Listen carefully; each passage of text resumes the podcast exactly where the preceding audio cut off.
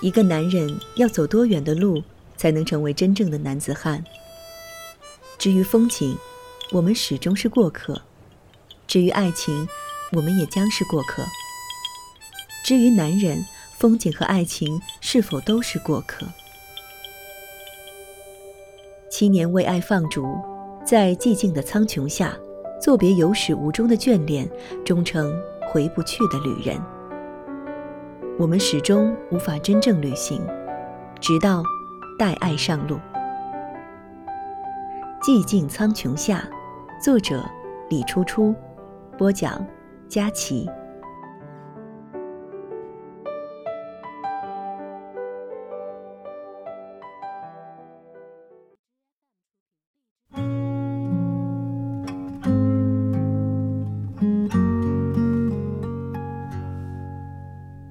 后抵达西宁，下了火车，出了站，在阳光下不停地走路，路已无法记清，或远或近。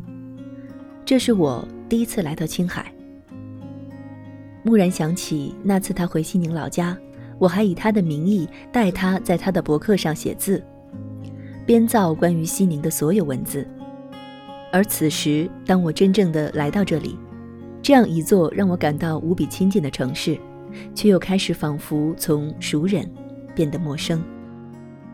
还记得曾经与他说到过一条向西、向西、向西的路，虽然那时所说的向西只是存在于地图上的一个很不明确的方向，十分模糊。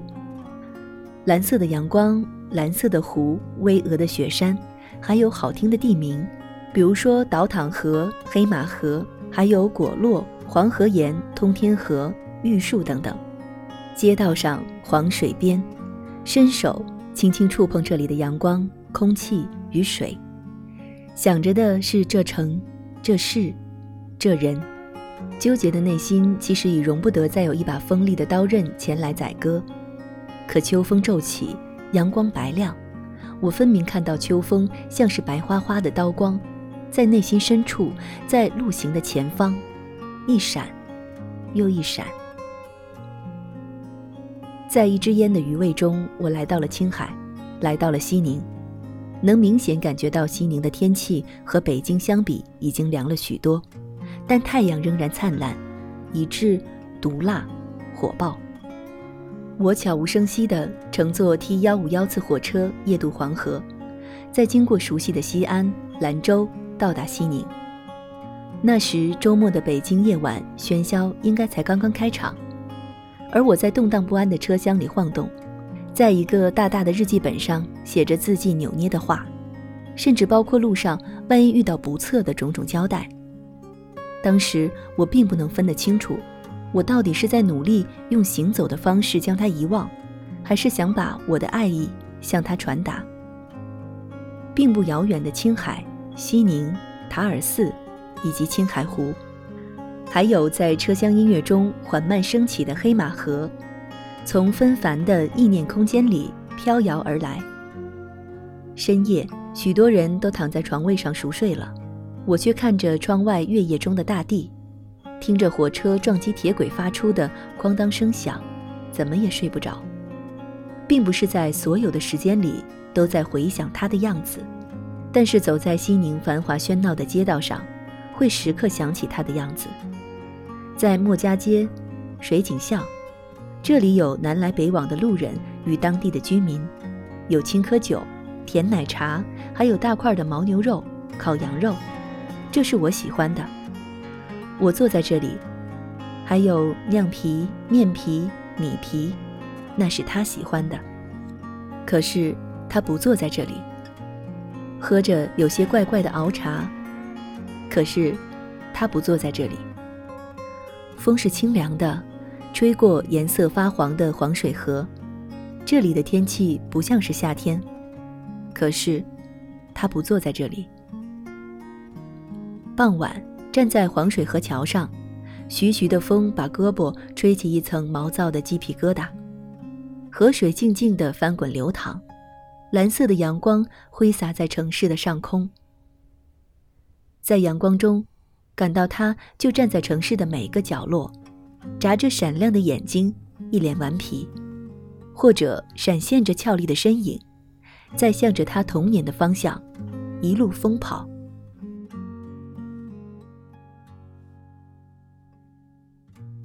你说你总共来过三次塔尔寺，一次是在小时候，偷吃了岸上的红枣；一次是在大雨如注的一天，你牵着某人的手；还有一次是在梦里。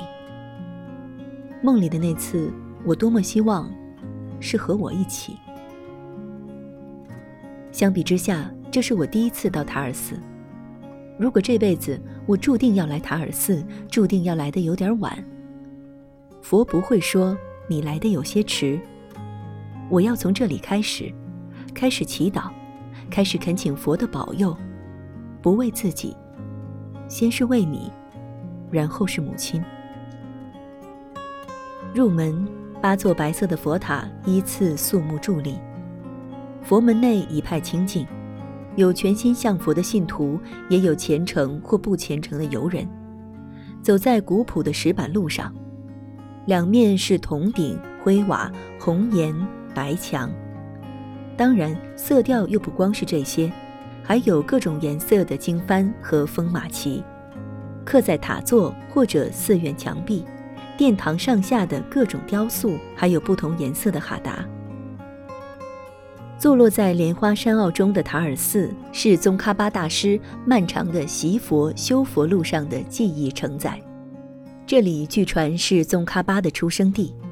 那时从青海到西藏之间，要翻越巍巍昆仑和高耸的唐古拉山，是一条艰辛相伴、生死不卜的险途。往返一次，起码要耗时一年的时间。潜心修行的儿子与日思夜想的母亲，便这样被重重阻隔。阿妈日久不得相见儿子。便托人带信，细述自己的思念。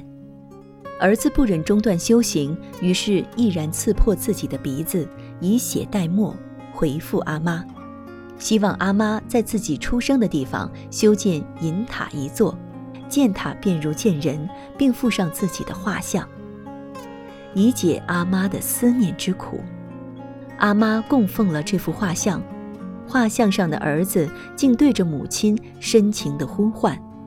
妈妈，妈妈。于是阿妈开始四方化缘，和信徒们一起修建了白银塔，而后围绕着这座银塔又逐步建寺。当然，画像换人只是传说，就如传说中有宗喀巴的奇血入土后所长出的那棵神菩提，树叶上可见狮吼佛像和藏文六字真言。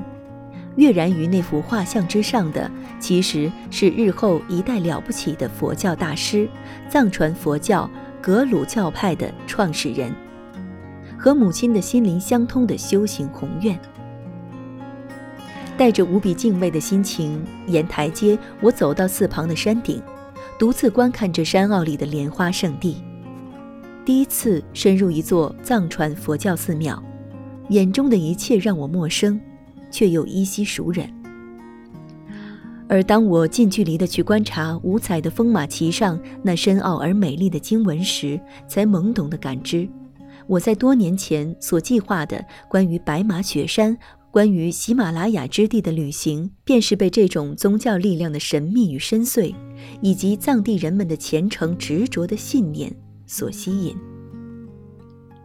远远地看着佛塔、佛殿、佛墙。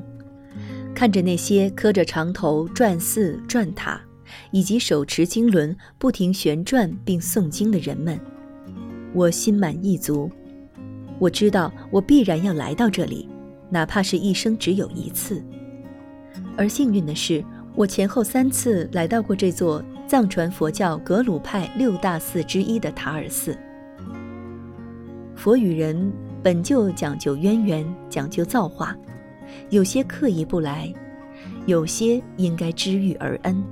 而没有来到塔尔寺的时候，我对塔尔寺说过这样一句不知深浅的话：“长头在地，佛于人心。”想起来，于佛于寺都有失礼数。佛不怪人，但求自过，以洗心头罪责。于是我缓缓地推动着小金瓦店里那排古老的转经筒，开始祈祷。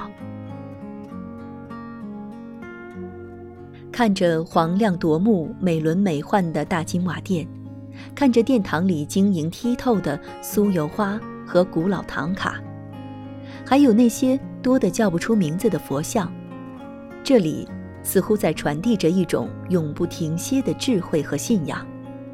而在我第一次前往塔尔寺的过程中，我诚惶诚恐地祈祷着。塔尔寺是我此行向西到达的第一座寺庙，第一个能为他祈福的地方。而我说过，要把最大的祈愿给他。塔尔寺，我的祈祷注定从这里开始。也或许说，我要走过的路，注定就是一段漫长的领悟。在长明的酥油灯、纯净的酥油花、黄亮的转经筒、忧郁的佛香及悠远的诵经声中，我长久的跪拜，沉浸了下去。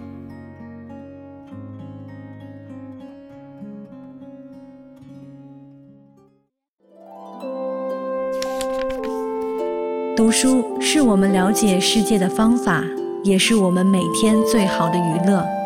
每读一本书。都是一次修行，静听书屋，陪你在每一段向往阅读的路上。